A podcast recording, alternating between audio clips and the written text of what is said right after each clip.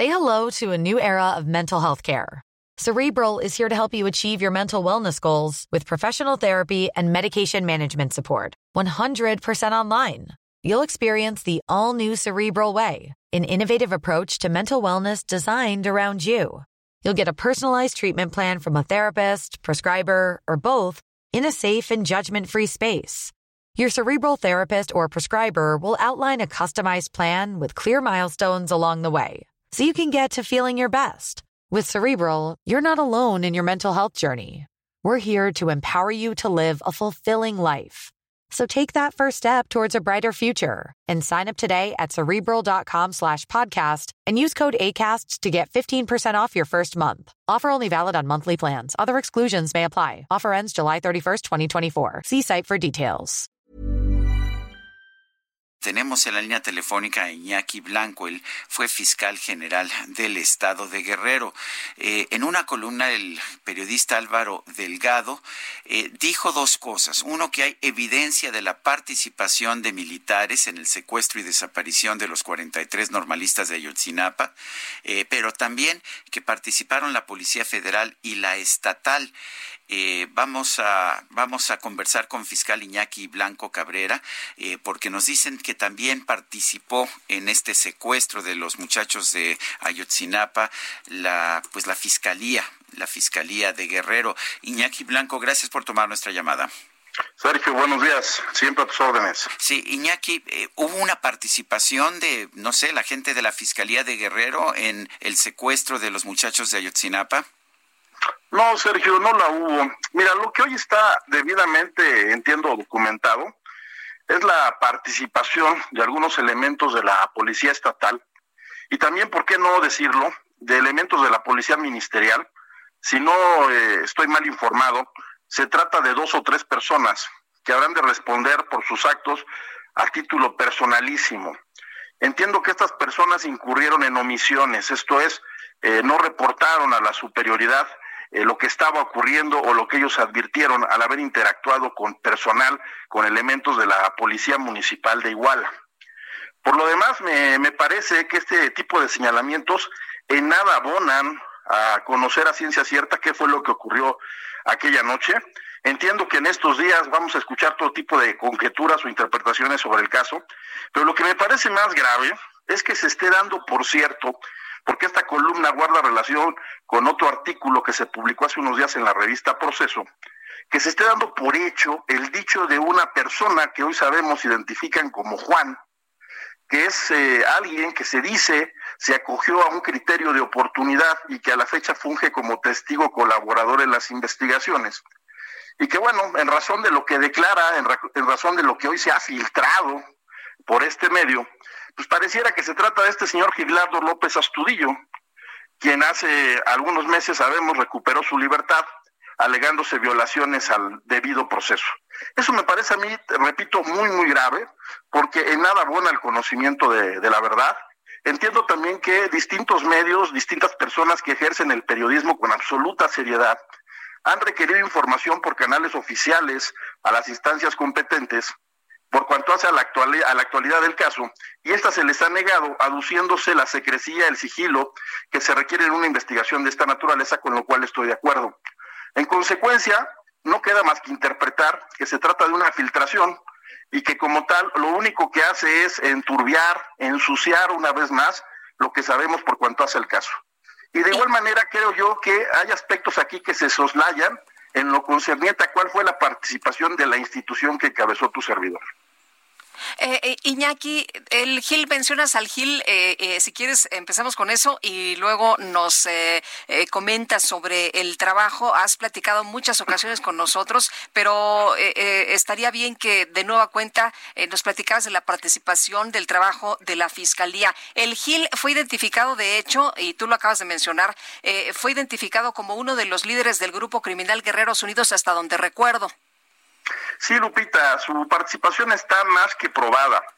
Eh, aquí, el, aquí el problema es que, reitero, como muchos otros, se alegó que hubo algunas irregularidades en su detención, se alega también que esta persona pudo o existió algún abuso de autoridad eh, en lo relativo a su puesta a disposición. Con independencia de ello, están las denominadas pruebas preexistentes, esto es, las que obtuvo la Fiscalía a mi cargo antes de que ocurrieran los hechos de Iguala.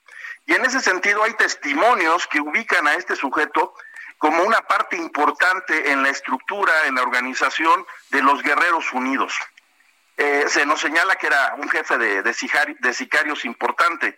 Y de igual manera, ya por cuanto hace a los hechos en sí, pues hay un sinfín de, de testimonios, de elementos, de datos de prueba que nos permiten concluir que él tuvo una participación directa en lo relativo a la privación ilegal de la libertad de los muchachos y su posterior desaparición.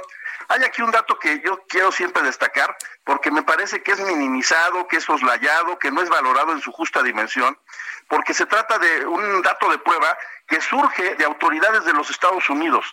Esto es una serie de transcripciones de escuchas legales en donde se advierte que los hermanos Salgado Casarrubias se remiten al gileso.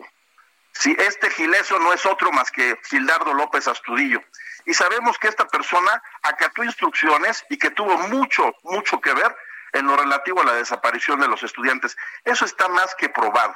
Sin embargo, bueno, hoy también tenemos conocimiento que al parecer él es este sujeto al que se identifica como Juan y ahora resulta que debemos darle credibilidad a una persona, a un sujeto que tiene probados vínculos con la delincuencia. Ahora, la Fiscalía, eh, ¿cuál fue el trabajo de la Fiscalía General de Guerrero a tu cargo en ese momento? ¿Fue de colaboración? ¿Fue de este trabajo que eh, se hizo eh, de manera coordinada? ¿Cómo, ¿Cómo se trabajó? ¿Cuál fue la participación o la aportación? Mira, no hay que olvidar que desde el momento mismo en que tu servidor tuvo conocimiento de los hechos, yo me encontraba en tránsito a la Ciudad de México, esto también creo que es importante. Yo no estaba en el estado de Guerrero, había eh, acudido a la Ciudad de México a atender un asunto de carácter personal, pero en el transcurso de, esa noche empiezo a recibir información en el sentido de que se está suscitando un enfrentamiento en la ciudad de Iguala. No hay información certera por cuanto a quienes están implicados o involucrados en ello. Y si, no es sino hasta mucho tiempo después que me dicen que al parecer hay estudiantes de la normal rural Raúl Isidro Burgos de Ayotzinapa involucrados en todo esto.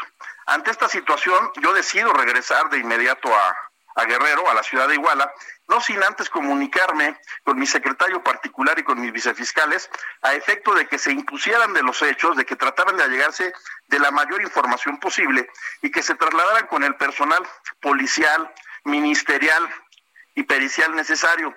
Hay que también aquí tomar en cuenta que era un viernes, que era por la noche, que hubo la necesidad de hablar con muchos, con muchas personas a sus casas, ellos ya se encontraban incluso descansando, y que en igual había una fiscalía regional con muchísimas carencias. No olvidemos también que en el momento mismo en que se traslada el personal desde la ciudad de Chilpancingo a Iguala, hubo por ahí un incidente que se suscita a la altura de la desviación a Mezcala. Este es un dato que también de pronto se desconoce. Ahí hoy también tenemos conocimiento, en razón de las escuchas legales, que los guerreros unidos pusieron una especie de retén. Ellos aducen que para protegerse y evitar que venga alguien en auxilio de los normalistas.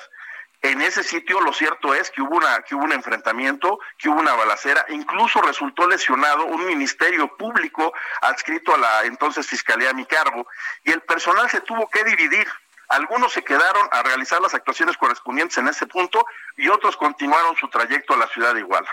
Cuando yo llego a la ciudad de Iguala, me hacen saber en principio que hay estudiantes diseminados, dispersos en esa localidad y se implementa un eh, dispositivo de búsqueda. Como resultado de ello, encontramos y resguardamos a 68 estudiantes. Una vez que algunos de estos nos hacen saber que fueron agredidos por elementos de la policía municipal, nos dimos a la tarea de concentrar al mayor número posible de agentes policiales, poco menos de 300, y empezamos a trabajar en las pruebas periciales de balística de efectos. Esto que nos permitió establecer que estas personas, algunas de ellas, habían accionado sus armas de fuego. En todos los casos que consignamos, que fueron en un primer momento 22, hubo una confesión calificada divisible. Esto es a lo que los abogados llamamos que se ubicaron en modo, tiempo y lugar. Obviamente no aceptaron haber agredido a los muchachos, pero sí haber intervenido en tareas de contención y disuasión. Y de igual manera, podemos establecer que sus armas de cargo fueron accionadas y que existía correspondencia entre algunas de estas armas de cargo y elementos balísticos que fuimos recolectando aquella noche en los distintos lugares de los Esas fueron las confesiones que los tribunales han echado para atrás, ¿no? No, Sergio. Eh, yo también aquí quiero, quiero ser muy, muy puntual. Todas las personas que nosotros consignamos en un primer momento están todavía en prisión. Eso no se ha caído.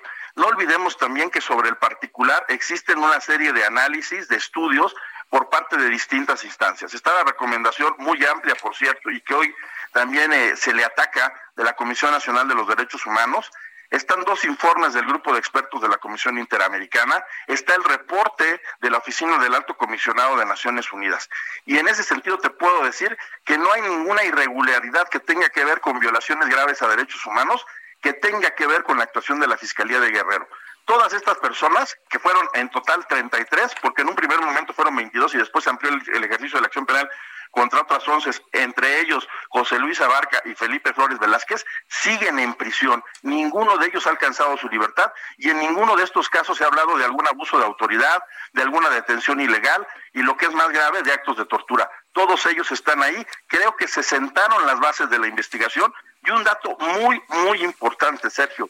Los estudiantes que decidieron colaborar con el Ministerio Público aquella noche identificaron a estas personas como parte de sus agresores. Y de igual manera quiero destacar otro dato que de pronto no se toma en cuenta. Hubo en la, en la Fiscalía Regional, donde se llevaron a cabo todas estas actuaciones, presencia de personal de la Comisión Estatal de los Derechos Humanos. Ahí estaba incluso quien preside a la fecha ese organismo local. Iñaki Blanco, exfiscal del Estado de Guerrero, gracias por hablar con nosotros. Gracias a ustedes, como siempre. Un abrazo.